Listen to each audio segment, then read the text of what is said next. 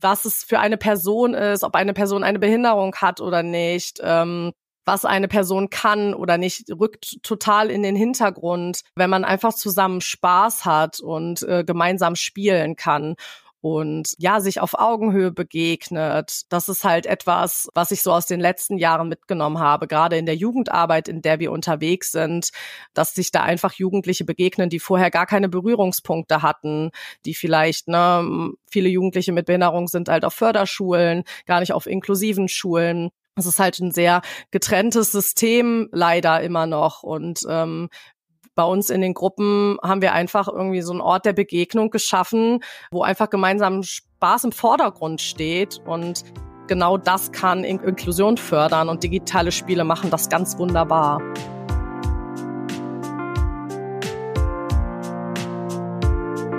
Herzlich willkommen bei Drei Seiten. Ich bin Stefan Graf und ich spreche in diesem Podcast mit vielen interessanten Menschen über ihre Erfahrungen, Tipps, Tricks und Erkenntnisse aus ihrem Leben. Diese Erfahrungswerte verpackt jeder Gast in drei Weisheiten und stellt sich hier vor. Heute mit der Medienpädagogin und Projektleiterin von Gaming ohne Grenzen, Saskia Mös.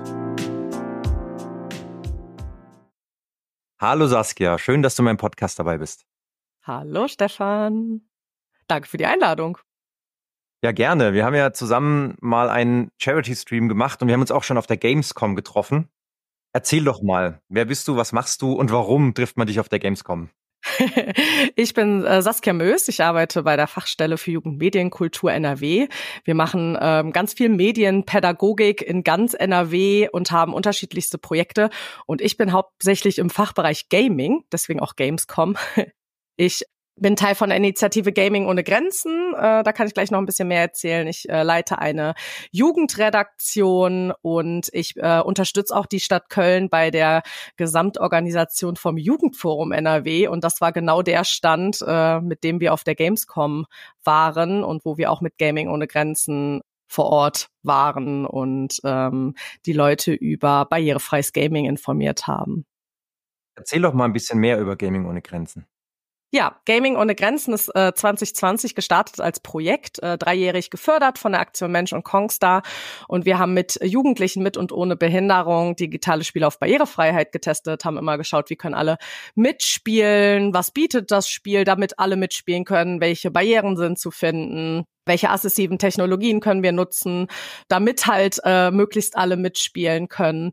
Und äh, das ist äh, letztes Jahr im März, also 2023, zu Ende gegangen. Und ähm, wir haben das Ganze als Initiative mit in die Vereinsarbeit übernommen, weil wir gesagt haben, das Thema braucht einfach noch mehr Sichtbarkeit. Ähm, es ist uns ein absolutes Herzens, eine absolute Herzensangelegenheit, ja, den Jugendlichen eine Teilhabe zu ermöglichen. Und wir haben jetzt auch seit letztem Jahr ein neues Projekt wieder von Aktion Mensch und Kongstar gefördert, Level Up heißt das Ganze, wo es darum geht, äh, den Jugendlichen die Teilhabe an der Gaming-Kultur allgemein zu ermöglichen. Also es ist auch wieder ein inklusives Projekt mit Jugendlichen mit und ohne Behinderung. Und da geht es aber mehr darum, dass die Jugendlichen selber auch entscheiden können, was sie machen möchten. Also es ist nicht mehr nur Spiele testen im Mittelpunkt, ist immer noch ein großer Teil, weil die Jugendlichen spielen einfach unfassbar gerne. Aber wir schauen halt auch, was, worauf haben die Jugendlichen einfach Lust und die äh, möchten zum Beispiel Turniere organisieren. Sie möchten jetzt gerade für eine andere externe Veranstaltung, für ein Festival, äh, ein Super Smash Bros. Turnier erstellen, was möglichst barrierefrei ist. Da sind sie gerade am Schauen, wie sie das gut machen können. Ähm, oder sie haben auch auf der Gamescom, wo wir auch mit einem eigenen Stand waren, ähm, einen Forza Horizon 5 Führerschein angeboten, wo man so einen kleinen Führerschein äh, erwerben konnte, wenn man so ein paar Aufgaben erfüllt hat. Das sind so die Projekte, die wir gerade machen. Dieses Thema Inklusion ist ja sehr umfassend. Also man kennt es bei Spielen, man kann Untertitel einstellen, man kann für Farbenblindheit Einstellungen machen. Also es ist sehr softwareseitig. Kannst du da mal erklären, was bei euch diese Inklusion bedeutet bei Gaming? Genau, also Inklusion heißt einfach, dass alle gleichwertig an etwas teilhaben können, dass wir eine gemeinsame Gruppe sind, dass es total egal ist, ob jemand eine Behinderung hat oder nicht und einfach alle an dem, was wir gerade machen, also zusammen spielen, daran teilhaben können. Und natürlich äh, gibt es äh, immer mehr auch Einstellungsmöglichkeiten, mal gute, mal nicht so gute, die SpielerInnen die Teilhabe ermöglichen. Es gibt auch mittlerweile Technologien, die wie beispielsweise der Xbox Adaptive Controller oder der Access Controller von Sony oder auch der Hori Flex Controller für die Nintendo Switch, die einfach eine individuelle Steuerung beispielsweise ermöglichen. Ähm, aber das Wichtigste ist halt einfach, dass alle gemeinsam Spaß haben, alle gemeinsam ähm, zusammen spielen können. Das ist das, was bei uns Inklusion bedeutet. Einfach sich auf Augenhöhe begegnen, äh, in den Austausch gehen und äh, gemeinsam Spaß haben. Sehr schön. Das heißt, ihr testet Spiele auf die Einstellungen, aber ihr testet dann eben auch Hardware. Genau, also zum einen schauen wir natürlich immer, was bietet das Spiel, was äh, kann man da einstellen, was ist von vornherein im Game Design mit drin, was ähm, was jemandem hilft. Zum Beispiel wird, äh, werden da Farben auch mit irgendwelchen Mustern äh, wiedergegeben, so dass ich keine Farben erkennen muss. Äh, was kann ich zusätzlich einstellen? Kann ich Untertitel anmachen? Sind die von vornherein an? Aber natürlich schauen wir auch, äh, welche Technologien können helfen. Wie kann ich ein Spiel beispielsweise spielen, wenn ich nur eine Hand nutzen kann? Äh, wie kann ich ein äh, Spiel mit äh, externen Buttons spielen, weil ich vielleicht eine Spastik in der Hand habe. Da schauen wir natürlich auch nicht nur, was die Spiele direkt können, sondern auch, was ähm, assistive Technologie kann oder was die Konsolen an sich bieten. Kannst du da mal so ein paar Beispiele nennen von, also ich denke, bei Software kann man sich's vorstellen, aber bei Hardware, was es da dann so für Möglichkeiten gibt? Also wie mhm. sehen dann diese Controller aus oder wie muss man sich das vorstellen, dass dann dass dann quasi wie zum Beispiel jemand mit nur einem Arm das spielen kann? Ja, also es gibt beispielsweise den äh, Xbox Adaptive Controller, das ist so quasi der Vorreiter gewesen, der auch für viele GamerInnen mit einer Körperbehinderung ein absoluter Gamechanger war, weil es ist ein, ein Gerät, es sieht so ein bisschen aus wie so ein kleines DJ-Pult, sage ich immer, was man an die Xbox oder an den PC anschließen kann. Und man hat ganz viele Klinke-Steckplätze, wo man verschiedene externe Buttons anstecken kann, die, die man halt gerne nutzen möchte oder auch andere Joysticks. Und äh, man kann quasi für jede Taste Taste eine andere Taste anschließen so dass man dann nicht die kleinen Tasten des Controllers ähm, nutzen muss, sondern halt äh, beispielsweise sich auch einen äh, Button irgendwie an den Rollstuhl an der Schulterhöhe anbringen kann, um so zum Beispiel den Button mit der Schulter zu bedienen oder ähm, sich einen Taster unten an den Fuß, ähm, also auf Fußhöhe anbringen. Also ist man total flexibel und kann sich so das halt komplett individualisieren und spielen. Der Xbox Adaptive Controller ermöglicht beispielsweise auch, dass man gleichzeitig noch einen Controller dazu nutzen kann. Das heißt, ich kann einen, einen Standard-Controller nutzen und gleichzeitig auch noch andere externe Buttons. So habe ich halt ganz viele Möglichkeiten. Sony hat jetzt auch vor wenigen Monaten den Access Controller veröffentlicht. Der funktioniert ähnlich. Da sind allerdings eher die Buttons schon an dem Controller-System dran. Das sind aber auch größere Buttons. Da kann man dann beispielsweise auch zwei Buttons gleichzeitig drücken mit so einer Cap, die man darüber setzen kann. Es ist aber auch so ein ähnliches äh, System. Es lässt auch externe Buttons anschließen, allerdings nicht so viele. Und das gleiche gibt es noch von der Firma Hori für die, für die Nintendo Switch, die aktuell keinen eigenen Controller hat. Da kann man dann auch für jede Taste einen externen Button anschließen oder halt auch auf dem Gerät selber größere Tasten nutzen. Das sind so die, die quasi die Standard-Controller ersetzen. Natürlich gibt es noch sehr, sehr viel mehr Technik wie Einhandmäuse oder vertikale Mäuse, Kinn-Joysticks, ähm, den Quad-Stick. Das ist eine Saugblassteuerung, die man dann wirklich nur mit dem Mund steuern kann. Das ähm, kann man bei unserem Botschafter Dennis Winkens gut sehen. Und äh, ja, also da gibt es schon mittlerweile relativ viele Technologien, aber natürlich ist immer Luft nach oben und wir freuen uns dann immer, wenn wir irgendwas Neues entdecken. Ein gutes Stichwort. Wie entdeckt ihr denn solche Dinge? Naja, meistens durch Recherche. Also entweder sind wir selber irgendwie drauf aufmerksam äh, geworden oder wir wurden von beispielsweise einem unserer BotschafterInnen, also dem Melanie Eilert oder dem Dennis Winkens irgendwie angeschrieben oder aus dem Netzwerk angeschrieben, hey, schaut euch das mal an. Ähm, man ist natürlich mittlerweile auch ganz gut vernetzt und ähm, ja, dann gucken wir uns die Dinge an. Manchmal kriegen wir sie auch von den ähm, von den Firmen zugeschickt und dürfen sie testen. Und wenn das dann was ist, was den Jugendlichen auch gut hilft, dann schauen wir natürlich auch, dass wir sie dann für unsere wöchentlichen Gruppen vor Ort haben, dass wir es nutzen können. Und wie kamst du in diese Position, wo du jetzt bist? Also was hast du studiert zum Beispiel? Ich habe Intermedia im Bachelor studiert. Das war ein, äh, an der Universität zu Köln. Das ist ein ja, Kombi-Studiengang Medienpädagogik, Mediengestaltung, Medienpsychologie und habe dann die Medienpädagogik lieben gelernt und ähm, habe den Master Allgemeine Erziehungswissenschaften und Intermedia auch noch in Köln studiert und habe damals ein Praktikum äh, gemacht beim Spieleratgeber NRW. Das ist unser Mutterprojekt, sage ich mal, also unser ältestes Gaming-Projekt was wir haben, aus dem auch damals die Fachstelle entstanden ist.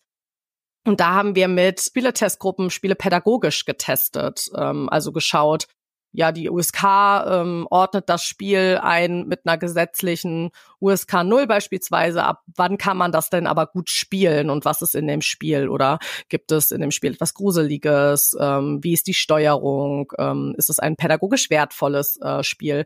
Das waren so da die Schwerpunkte. Und wir haben aber gemerkt, dass wir in den Spieletestgruppen, die auch in ganz NRW verstreut sind, äh, Jugendliche mit Behinderung nicht so gut ansprechen konnten. Und dann haben wir einfach geschaut, wie schaffen wir es, dass wir auch Jugendliche mit Behinderung erreichen können und haben ein Projekt, also Gaming ohne Grenzen gegründet, wo wir gesagt haben, wo wir halt einfach schauen, wie können alle mitspielen und halt auch Jugendliche mit Behinderung direkt ansprechen. Ihr seid bei uns willkommen. Äh, wir freuen uns, wenn ihr da seid. Und ähm, ja, wir haben uns damals, also mein Fachbereichsleiter, der Daniel Heinz und ich, wir hatten uns hingesetzt und überlegt und ein Konzept entwickelt und ähm, ja, das Konzept kam sehr gut an und wir machen das sehr gern und es ist ein absolutes Herzensprojekt von mir mittlerweile. Das heißt schon, schon immer viel mit Gaming zu tun gehabt und eben auch dann mit diesem Inklusionsthema. Ja, also ich bin sowieso, sowieso Gamerin durch und durch schon äh, seit meiner Kindheit. Ähm, deswegen ist es für mich auch so ein bisschen Hobby zum Beruf gemacht und dann halt äh, wirklich Jugendlichen ähm, das Spielen ermöglichen, mit den Jugendlichen zusammenzuspielen, gemeinsam in Kontakt zu kommen. Äh, das ist einfach äh, richtig schön. Macht Spaß. Dann bin ich jetzt mal gespannt, ob deine Weisheiten auch was mit Gaming zu tun haben. Kommen wir mal zur ersten Weisheit, die du mitgebracht hast. Ja, natürlich haben meine Weisheiten auch was mit Gaming zu tun, äh, weil das ist irgendwie das, was mein ganzes Leben bestimmt. Meine erste Weisheit ist, digitale Spiele können Inklusion fördern. Okay, das musst du jetzt mal genauer erläutern, was du damit meinst.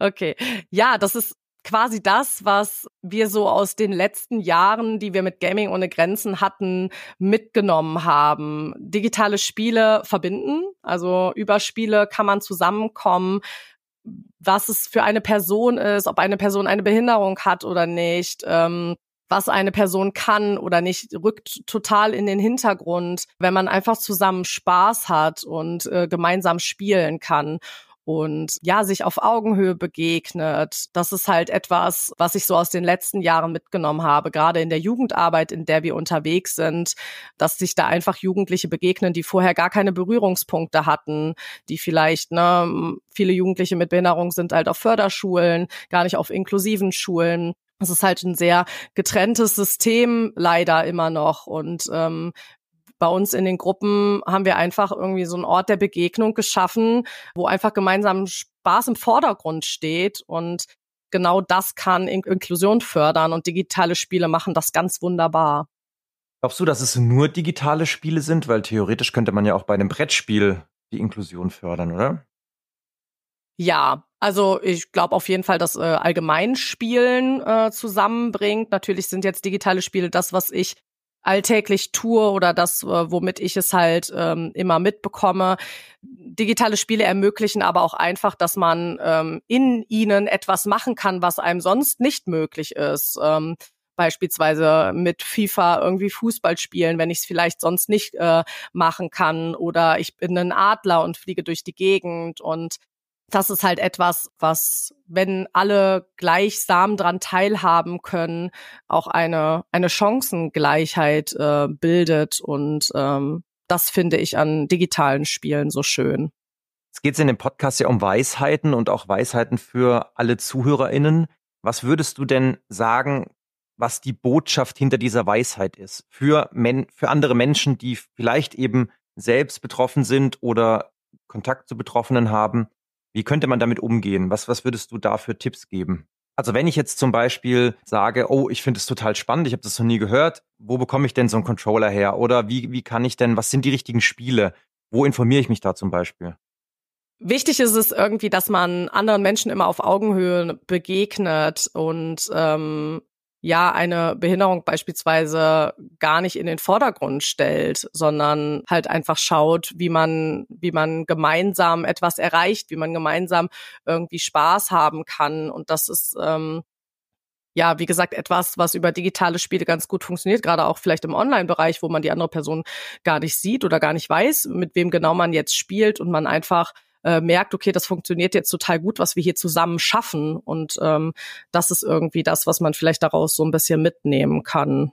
Okay, und wie, wie gehe ich jetzt am besten vor, wenn ich eben zum Beispiel selbst betroffen bin oder jemanden kenne, der betroffen ist oder die betroffen ist, um dann eben mich da zu informieren, was gibt's da für Technologien, was gibt's für Spiele, die passen?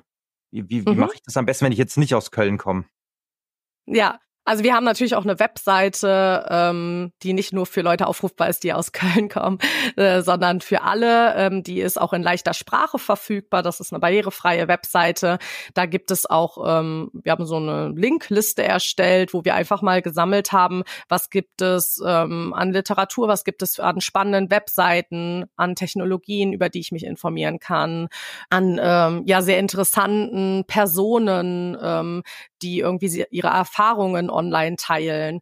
Da haben wir auf jeden Fall ganz schön viel auch schon gesammelt. Im, im englischsprachigen Raum gibt es tatsächlich noch weitaus mehr. Die sind mit dem Thema schon ein bisschen weiter vorangeschritten als wir hier in Deutschland. Also mit Able Gamers oder Can I Play That gibt es da auf jeden Fall Institutionen, die sich schon sehr viel mit dem Thema beschäftigen und wo es auch sehr, sehr viele Informationen zu finden gibt.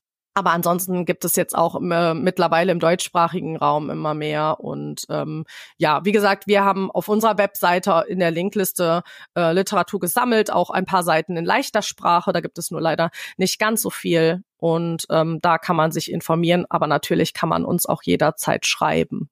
Einfach mal bei Gaming ohne Grenzen vorbeischauen. Ja, genau. Sehr schön. Was ist denn die zweite Weisheit?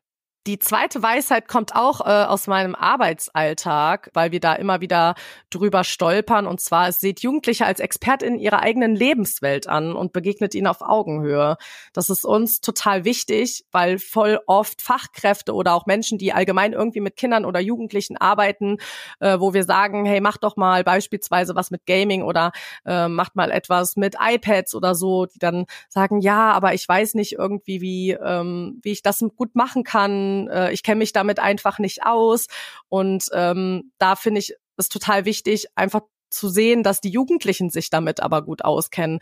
Und äh, wenn man die als ExpertInnen in diesen Sachen ansieht und ähm, ihnen mit Respekt begegnet und ähm, halt auch mal die Rollen tauscht und sagt, zeig du mir das doch mal, wie das funktioniert oder zeig du mir mal, ähm, was dir gefällt, dann funktioniert das sehr, sehr gut. Und das ist halt auch etwas, was wir beispielsweise Eltern immer wieder raten, die sagen, ja, aber ich kenne kenn diese Spiele nicht. Was ist denn Fortnite? Ich, äh, mein Kind spielt es, ich habe aber keine Ahnung wo wir dann sagen, ja, dann ne, setzt, setzt euch mal daneben und ähm, interessiert euch für das, was eure Kinder da machen und äh, fragt sie mal, ob sie euch das erklären. Das ist etwas, äh, was ich aus ja auch vor allem aus meinem beruflichen Alltag immer wieder mitnehme, dass das total wichtig und hilfreich ist. Was ist denn das Letzte, was du von einem jugendlichen Experten oder Expertin gelernt hast? Boah, ich nehme immer so viel mit von denen. das Letzte, was ich gelernt habe. Oder das, was dir so jetzt spontan einfällt, was so was mir spontan einfällt, ist, dass wir letztens, ähm, wir hatten ein kleines Projekt, wo es um Social Media ging für Eltern, wo aber nicht wir irgendwelche Inhalte für Eltern erstellen, sondern die Jugendlichen selber Inhalte für Eltern erstellen sollten. Das war also auch so ein bisschen Perspektivenwechsel, so hey, was wollt ihr, was eure Eltern lernen? Und da wurde mir von YouTube Shorts erzählt und ich kannte es nicht. Ich wusste nicht, dass äh, es wie ähm, quasi wie TikTok auch von YouTube gibt. Das ist komplett an mir vorbeigegangen. Und das war beispielsweise etwas, was die Jugendlichen mir dann gezeigt haben, äh, dass es das gibt und wie das aussieht. Ähm, und das hatte ich auf jeden Fall mitgenommen. Aber so, so geht es uns irgendwie ständig. Also wir, wir arbeiten super viel mit Jugendlichen zusammen. Das ist uns total wichtig. Aber durch die erfahren wir halt auch immer, was gerade in ihrer Lebenswelt so passiert, was da gerade relevant ist, welche Spiele cool sind. Das ist uns natürlich auch immer total wichtig bei Gaming ohne Grenzen und auch bei Level Up, dass wir nicht irgendwie Spiele mitbringen, auf die die gar keine Lust haben, sondern dass die uns sagen, hey, darauf haben wir Bock, lass uns das mal anschauen. Und ähm, ja, da haben wir auch momentan ein Spiel, was in den Gruppen total gut ankommt. Das war auch ein Beispiel von einem Jugendlichen. Boppel Battle heißt das. Das ist so ein ganz kleines Steam-Game, wo man mit so Fähigkeiten als so kleiner, ja, wie soll man das beschreiben? Schleimfropfen gegen andere äh, gegen andere spielt und versucht, äh, die mit irgendwelchen Fähigkeiten auszuschalten. Und es macht den Jugendlichen in den Gruppen gerade total viel Spaß. Das war auch ein Spiel, das wir überhaupt nicht kannten, sondern wo einer der Jugendlichen halt ankam und gesagt hat, das habe ich gesehen, ist total cool, lass das mal ausprobieren.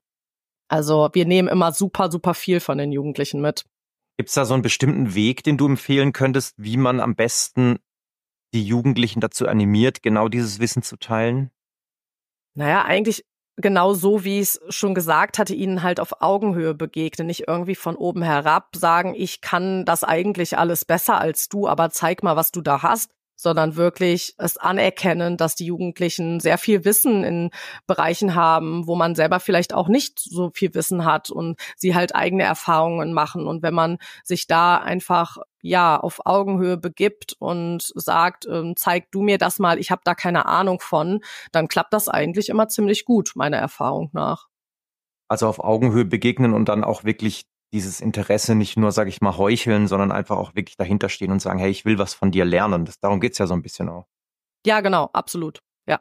Okay, also Jugendliche als ExpertInnen ansehen. Auch sehr schön. Was ist denn die dritte Weisheit?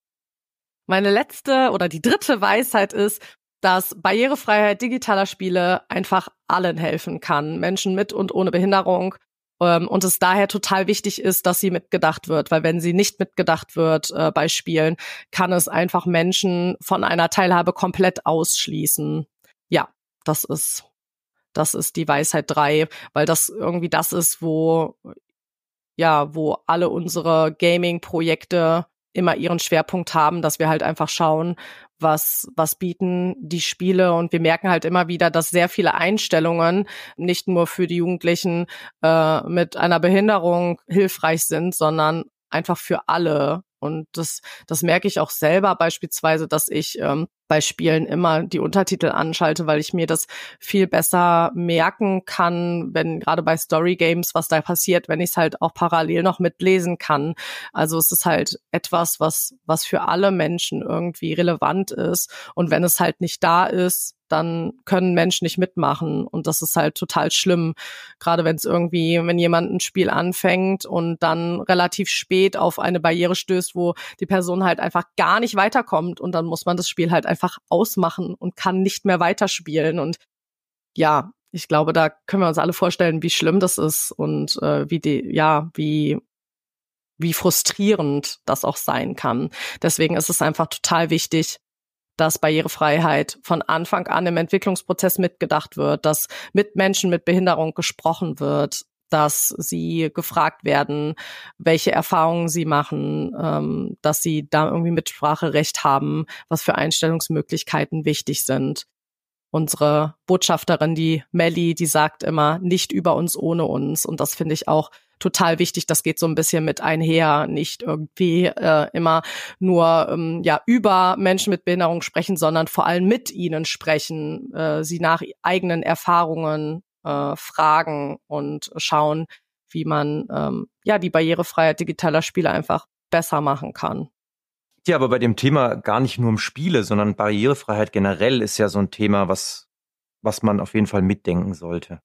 Auf jeden Fall, definitiv in allen Bereichen. Also es fängt ja bei uns auch schon an, dass äh, natürlich die die Orte barrierefrei sein müssen. Die Gruppen sollten möglichst barrierefrei sein. Wenn es äh, zu laut, zu wuselig ist, dann dann schließt es auch schnell Personen aus. Ne? Also es braucht immer irgendwie auch ähm, Orte, an denen Ruhe ist, äh, also herrscht und ähm, ja, es gibt's halt in super vielen Bereichen und da ist leider noch sehr, sehr, sehr viel Platz nach oben, weil immer noch sehr viele Menschen auf sehr viele Barrieren stoßen. Wie, wie kann ich denn diese Barrieren frühzeitig erkennen? Wenn ich jetzt, wenn wir jetzt mal von dem Spielethema ein bisschen weggehen und sagen, okay, ich, ich baue ein neues Bürogebäude oder ich ähm, äh, lass es einfach eine einfache Webseite sein, die ich irgendwie neu entwickle oder eine Software, die vielleicht gar nicht Spiele ist, sondern wirklich einfach eine Software, Projektmanagement oder ähnliches. Wie könnte ich denn da vorgehen, wenn ich von vornherein sagen will, ja, okay, ich will die so barrierefrei wie möglich entwickeln oder das Gebäude entwickeln oder planen oder so? Wie, Wie würdest du da am besten vorgehen oder was würdest du empfehlen, wie man da am besten vorgehen kann? Also am besten direkt mit ExpertInnen mit Behinderung in Austausch gehen. Also das ist das, was, glaube ich, am wichtigsten ist, dass man sich irgendwie Hilfe holt von Personen, die wirklich sagen können, ähm, das und das und das sollte beachtet werden und das von vornherein mitdenken, weil in allen Bereichen nachher noch irgendwelche Änderungen vorzunehmen, ist meistens schwieriger, als wenn man es einfach von Anfang an mitdenkt. Das, ähm, und da ist es halt super wichtig, genau das, was Maddie sagte, nicht über uns, ohne uns, direkt mit Menschen mit Behinderung zu sprechen und zu schauen, was braucht ihr, was können wir da gut machen, damit ihr an dem, was wir hier machen, teilhaben könnt. Gehe ich denn das am besten an? Weil du hast jetzt schon sehr viele verschiedene Sachen genannt, dass man zum Beispiel nur einen Arm nutzen kann oder dass ich eben zum Beispiel farbenblind bin oder, oder ähnliche Dinge. Also da gibt's ja schon sehr viele unterschiedliche Ausprägungen, sage ich mal wie gehe ich da am besten vor? Weil ich kann ja jetzt nicht mit jedem Einzelnen davon sprechen. Naja, leider gibt es jetzt zu allem, vor allem im Gaming-Bereich keine, keinen Punkt, wo man sich dran wenden kann, der irgendwie alles abdeckt.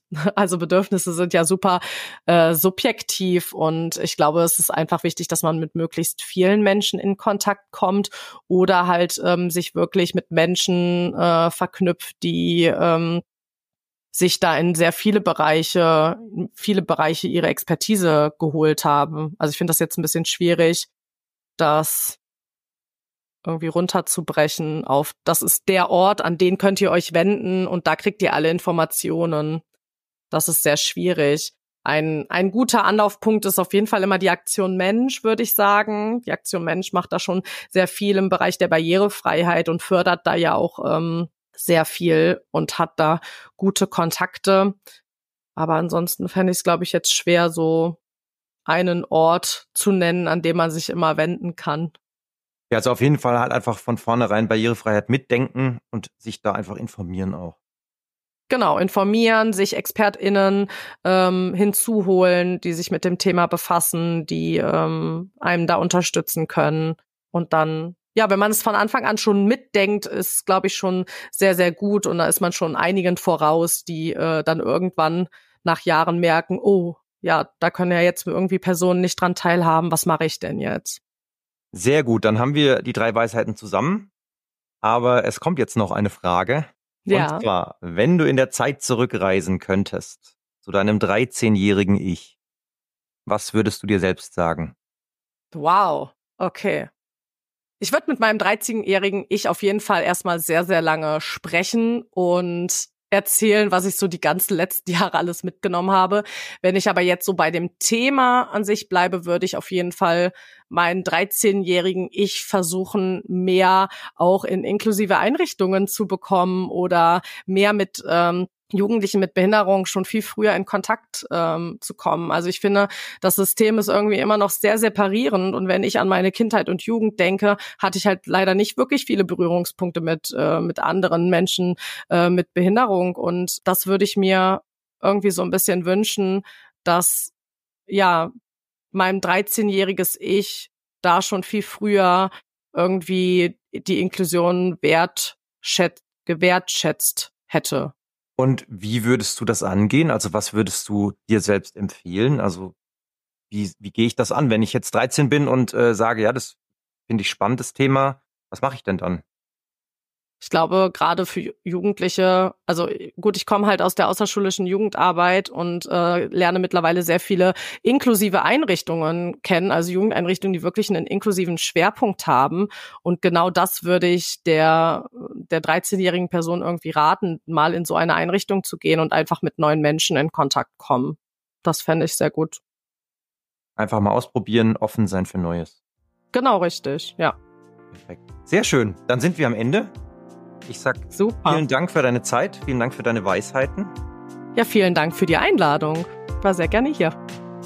Das freut mich. Sehr schön. Ja, gut. Dann, wie gesagt, vielen Dank und bis zum nächsten Mal. Tschüss. Ciao. Das waren die Dreisheiten. Komprimierte Lebenserfahrung im Interviewformat. Schau gerne mal auf dreisheiten.de oder meinen Social Media Kanälen für mehr Infos vorbei. Und natürlich freue ich mich auch über jedes Feedback und jede positive Bewertung. Danke fürs Zuhören. Bis zum nächsten Mal.